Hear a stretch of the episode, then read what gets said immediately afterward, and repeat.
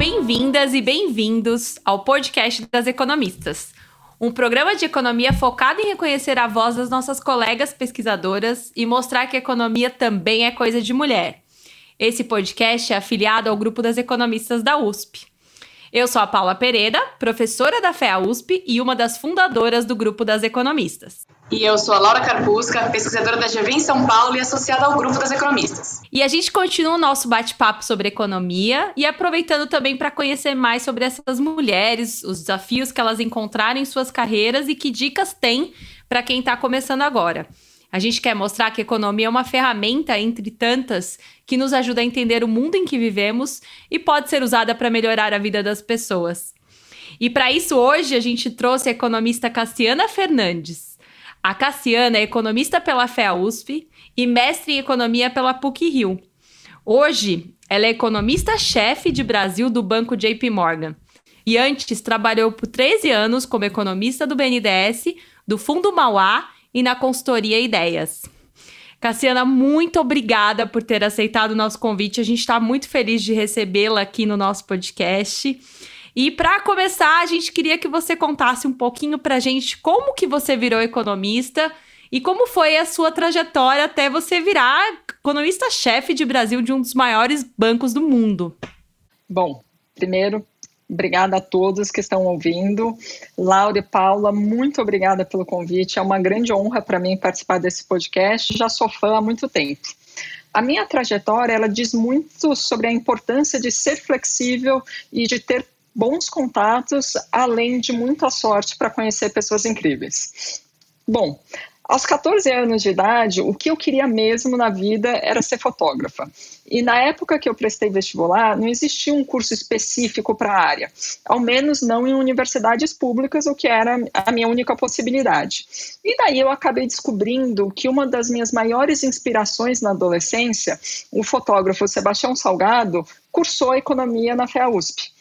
Isso, aliado ao fato de como tantos outros gostava de história, política e matemática, acabou me levando à escolha do curso de economia. Mas na verdade, foi no meu primeiro estágio que de fato eu me apaixonei pela matéria. Ainda no segundo ano da faculdade, eu iniciei um estágio na consultoria econômica do professor Delfim Neto, Ideias Consultoria, e meu papel a princípio era encontrar os livros e artigos citados nos textos que ele lia e se interessava. Como na época não havia internet para ajudar na busca, eu tinha que ir até várias as bibliotecas encontrar essas obras, encontrar as referências. Então, nessas idas às bibliotecas, eu acabei tendo meu primeiro contato com muitos autores e artigos que tratavam de macroeconomia e acabei me interessando mais pelo tema. É, aos poucos eu consegui organizar uma rede de contatos com diversos bibliotecários para não precisar ter que ir toda vez até os locais atrás das referências. E assim eh, me sobrava mais tempo livre e podia me envolver em outras atividades dentro da empresa. Mas a melhor parte era chegar ao escritório às segundas e sextas-feiras, às sete horas da manhã, para participar das rodas de conversa sobre o que estava acontecendo no Brasil e no mundo com um professor que na época também era deputado federal e com um time de economistas da consultoria. E assim, dentre todas as áreas da economia que também são super interessantes, mas foi o debate macro que me cativou e naquele momento eu já sabia que era o caminho que eu queria direcionar a minha carreira queria pensar nas políticas públicas, reações de mercado, pensar o que acontece com as principais variáveis macros, falar sobre inflação, câmbio, taxa de juros e política fiscal também. E essa experiência acabou me levando a prestar a prova da ANPEC, porque é, para mim era claro que eu precisava aprofundar mais os meus estudos para ser uma boa profissional na área. E logo que eu concluí a faculdade, eu parti para o mestrado na PUC do Rio, e lá eu até cheguei a dar aula de economia brasileira para alguns alunos da administração por dois trimestres e depois, durante o mestrado, eu também acabei prestando concurso público uh, e acabei ingressando no BNDES. Uh, e esse foi um rumo que eu confesso que eu nunca tinha pensado que eu tomaria na minha carreira. Fiquei quase quatro anos no BNDES, no Rio de Janeiro, atuando como analista, primeiro como analista do setor de siderurgia e mineração, depois eu como gerente numa área de estudos em que meu foco eram principalmente as questões de comércio internacional, relação com a OMC, entre outras atividades, e aí um colega do meu mestrado me convidou para trabalhar com ele em uma asset em São Paulo. eu me interessei por ser um ambiente mais ágil, dinâmico e super desafiador. E daí eu aceitei e comecei cobrindo outros países da América Latina. Logo depois eu virei sócia e foi um momento de muito aprendizado para mim, porque eu iniciei em 2006, eh, cheguei no final eh, do meu período lá a virar economista-chefe, mas no meio desse tempo a gente passou pela grande crise financeira lá de 2008, 2009 que muita volatilidade no mercado, enfim, que é um momento de muito aprendizado.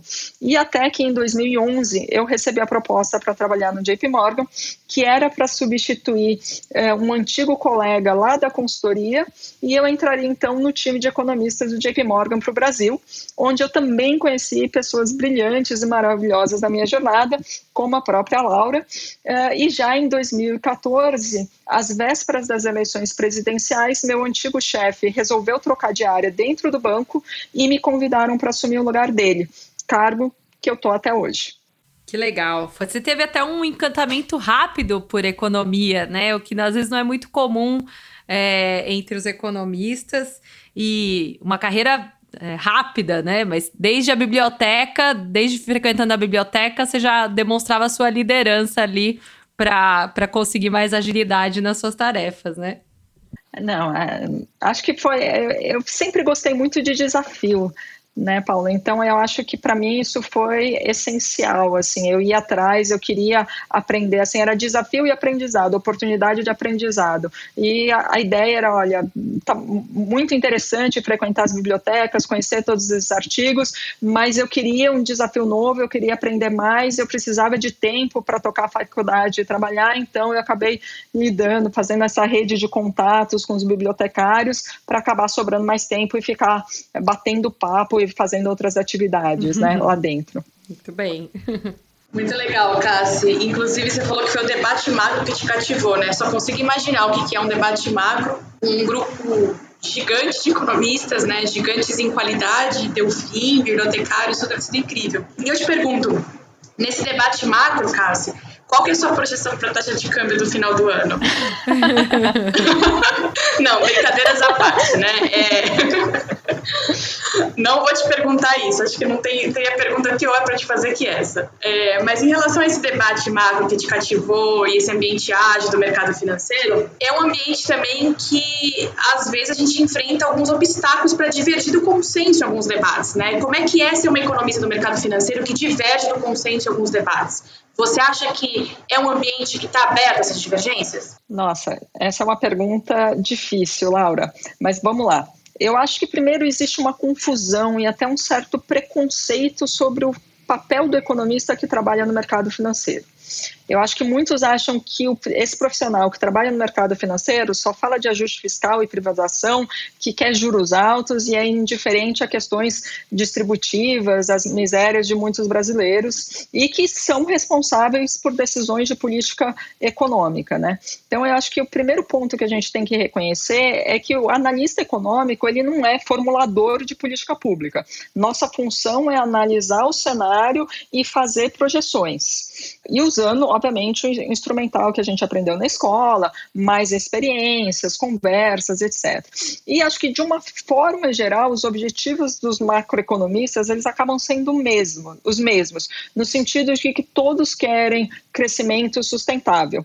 E, mas, claro, tem muitas diferenças em como conseguir isso e sobre o custo de oportunidade das escolhas que são postas. Acho que o segundo ponto é que nem sempre existe esse aparente consenso entre os analistas econômicos uh, sobre o que deve ser feito e sobre quais as consequências para a sociedade, que também são refletidas nas projeções dos preços dos ativos financeiros. Eu acho que, pelo contrário, até se tivesse sempre um consenso, a nossa função não seria sequer necessária, bastava ter um economista de mercado, ele falaria e todos os bancos, as empresas usariam aquele consenso. Então, eu pessoalmente, eu acho que é muito difícil a gente conseguir um crescimento de longo prazo sustentável sem melhorar a questão distributiva.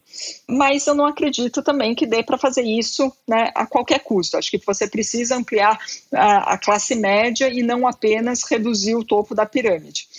Então, eu acho que é muito difícil em alguns grupos, por exemplo, você ver a economista que defende o teto dos gastos. Mas eu confesso que eu realmente acredito que o teto dos gastos ele foi fundamental para explicitar para uma parte da sociedade e da classe política os custos de oportunidade que existem na definição do orçamento público, matéria que você, Laura, domina e que sabe que não é fácil.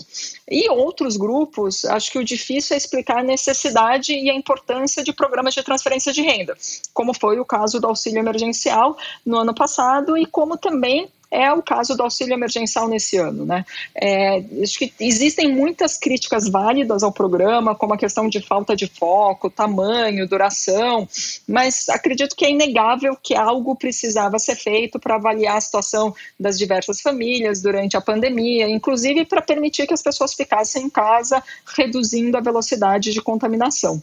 Então, em várias discussões, acho que principalmente nos últimos anos, devido a essa maior polarização do debate, eu acho que é muito comum você ver pessoas que têm a absoluta certeza de coisas que não têm comprovação em dados ou na teoria, ou às vezes que simplesmente a literatura e os dados não são conclusivos. E nessas horas que eu acho que vale sempre assim respirar, ouvir as críticas, refletir ir atrás de mais informação, fazer a pesquisa, ouvir outras pessoas, discutir com a equipe, colocar nos modelos e daí tentar tomar uma decisão independente, consistente do que a gente acredita que é o cenário mais provável e sempre ficar atenta às incertezas e riscos, né, acompanhando o desenrolar dos fatos. Eu acho que ah, para mim assim, o ponto chave é sempre questionar se as pessoas têm muita certeza de alguma coisa, tem algo estranho aí, vamos, vamos olhar exatamente os detalhes para ver se vale mesmo ter essa convicção.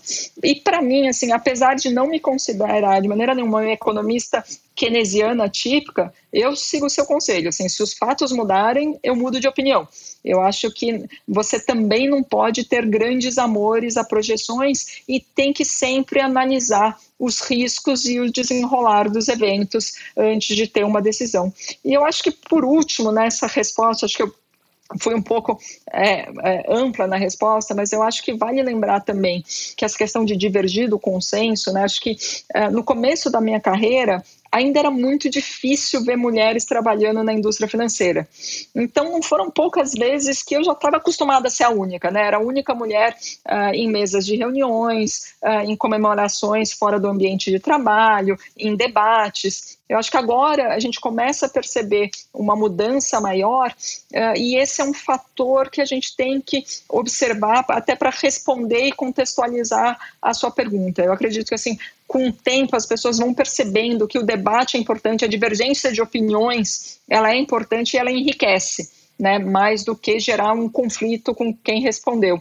E daí eu confesso que acho que nesse sentido eu tenho bastante sorte, porque o JP Morgan é uma empresa que de fato se preocupa em criar um ambiente favorável à diversidade, em estimular a diversidade. Eu acho que na minha atuação especificamente, pelo menos dentro do banco, eu tenho espaço para divergir do consenso, se eu achar que é pertinente, eu consigo dialogar abertamente e contribuir com as discussões. Mas você sabe que nem sempre é fácil você entrar em discussões muito acaloradas e principalmente com pessoas que têm certezas absolutas de pontos que você não concorda. Sim, muito difícil, né? É, ter uma, um debate onde as partes não estão interessadas né, em, ouvir outras opiniões. E como você ressaltou essa questão de ter sido a única mulher em vários momentos da sua carreira, né, muitas vezes a gente, como mulher, quando a gente se vê é, sozinha né, numa sala, Inclusive, é mais difícil também para a gente tomar essa frente e divergir, né? Tem um, um, maior risco, né? A gente tem evidência empírica que as mulheres que tomam risco na opinião delas e se mostram erradas em algum momento, elas são mais punidas do que os seus parceiros homens no ambiente de trabalho, né? Então, para a gente é, é mais difícil mesmo divergir, é mais, mais custoso.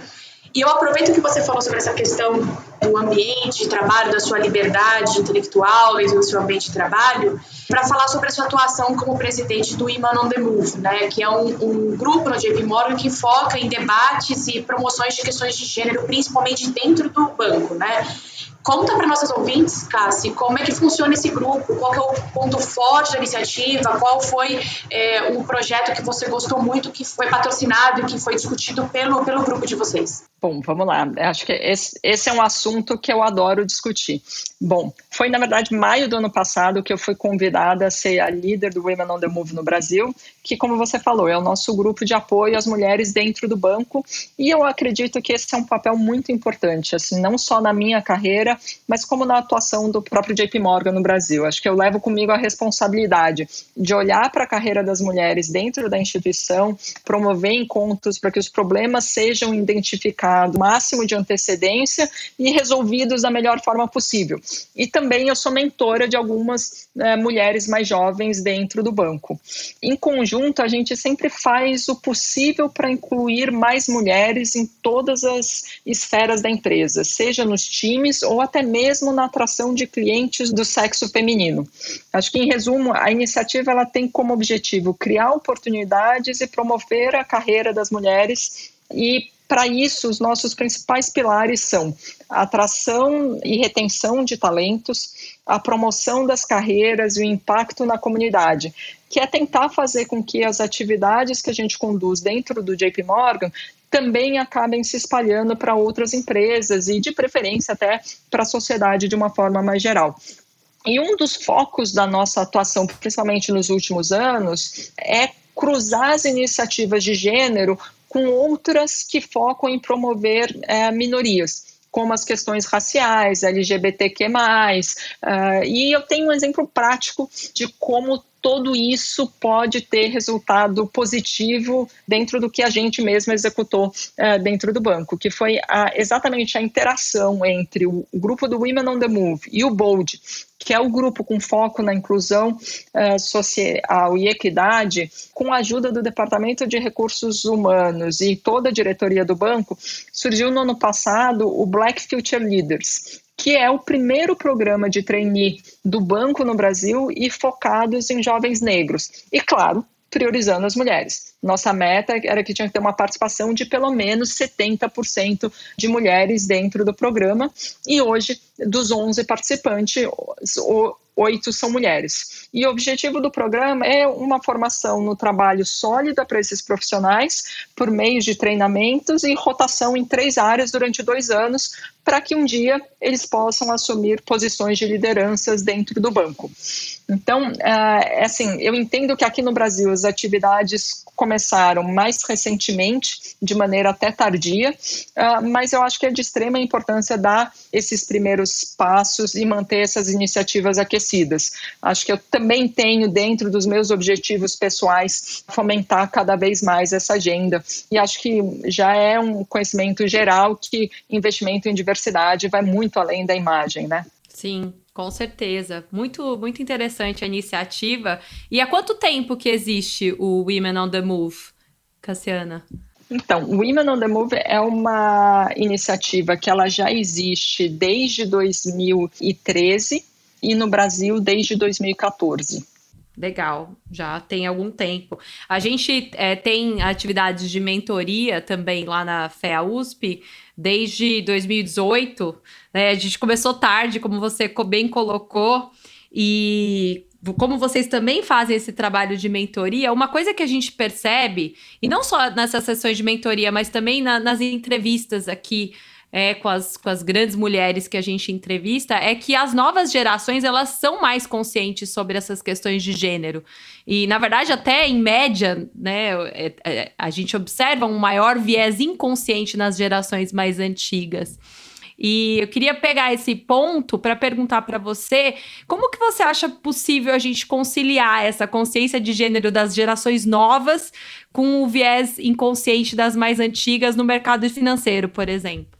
Nossa, é, concordo totalmente com o que você falou. As gerações novas estão tão passos além da minha geração, pelo menos. E eu acho que para mim a comunicação é chave. É preciso conversar muito e abertamente. Acho que ter firmeza nos propósitos, poder argumentativo, além de incentivar programas como o próprio Women on the Move, ou programas de mentoria, como você mencionou agora na USP, para que você possa mostrar que é benéfico, é saudável, é lucrativo para as empresas e para a sociedade essa agenda de diversidade e inclusão. E essa movimentação, eu acho que ela se fortalece muito quando ela é feita em conjunto, né? Novas gerações, gerações mais antigas, homens e mulheres. Também eu acho que é importante investir em treinamento de pessoas para saber identificar esse viés inconsciente. E muitas vezes o viés inconsciente está em você mesma. Né? Eu, eu mesma fiz já um treinamento no banco há alguns anos e fiquei chocada com o que eu descobri do viés é, inconsciente que eu tinha em algumas tomadas de decisão. E acho que nesse momento também é fundamental você ter nas mãos, né, saber onde acessar as ferramentas para corrigir esses vieses. Eu acho que é muito difícil quebrar padrões que já são pré-estabelecidos, que as pessoas muitas vezes, elas nem, é, por ignorância até, por não conhecer, por falta de conhecimento, não identificam como errados. Mas eu acho que a nova geração, ela tem muito a ensinar, porque a não nos deixar normalizar situações que nós normalizamos a vida toda. E é claro que hoje é fácil reconhecer que é muito melhor e mais barato para as empresas e para os indivíduos evitar situa que situações ruins aconteçam, ter que remediá-las depois. Sim. E, e, o engajamento dos homens, né, nessa discussão, Cassiana, como é que você vê a importância, né, de engajar mais, principalmente também eh, todas as gerações?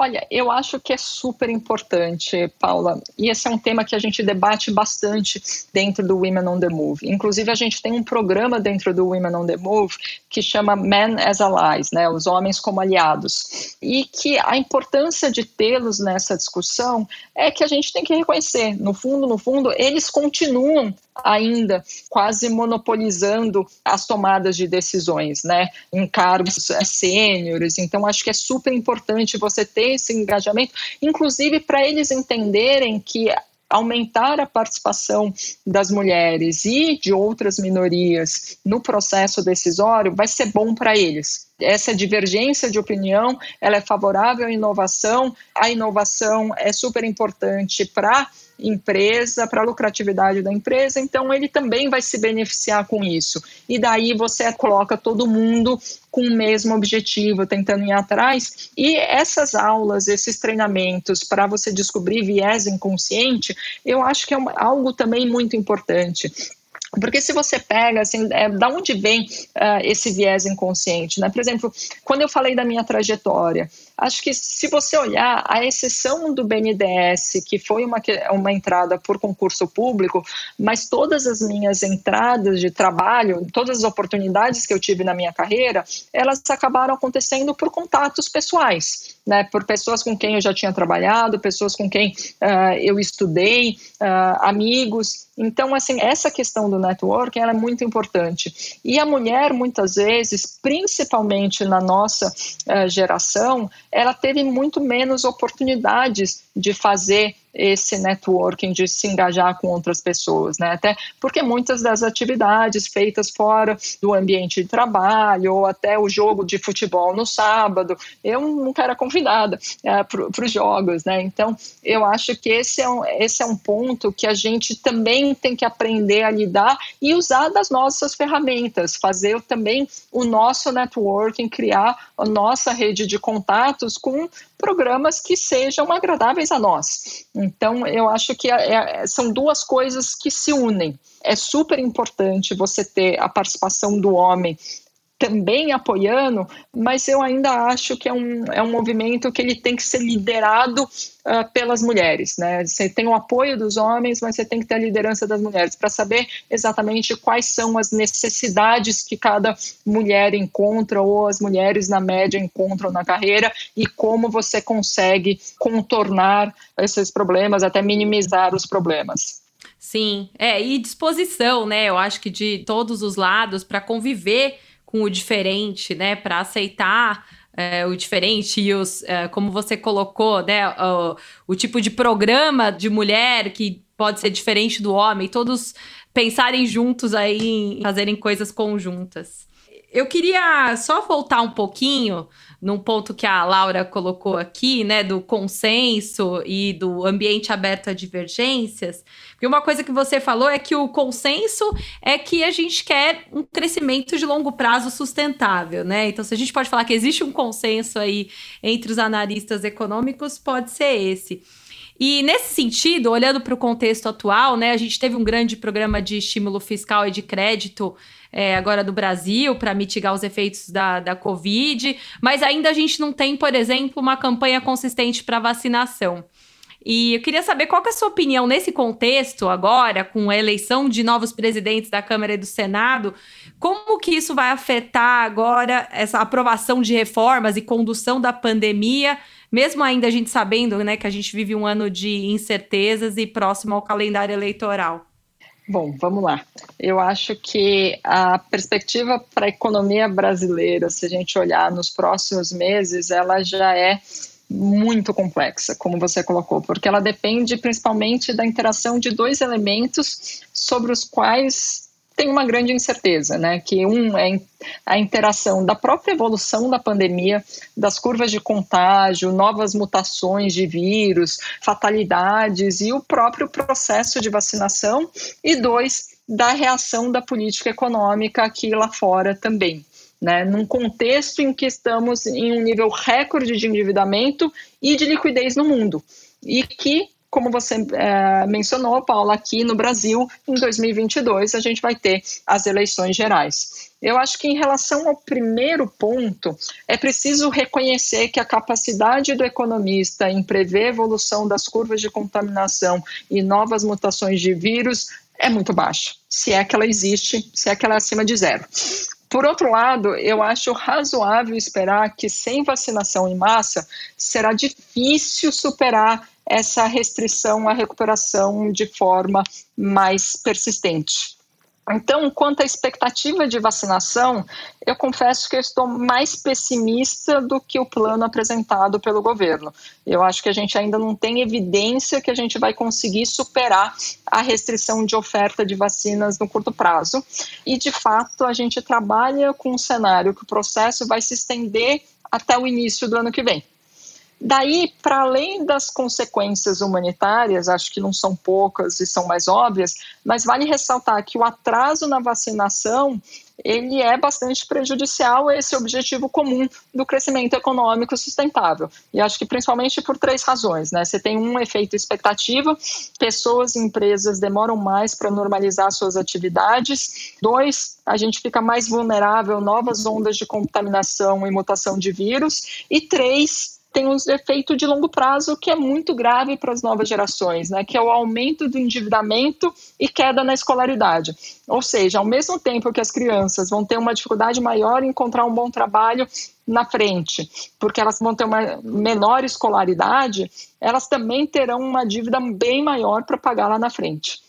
E daí eu acho que esse é um problema que a gente ainda não, não enxergou e não consegue dimensionar exatamente o impacto que isso vai ter na sociedade no médio prazo. E em relação é, reação da política econômica, eu acho que também há muita incerteza.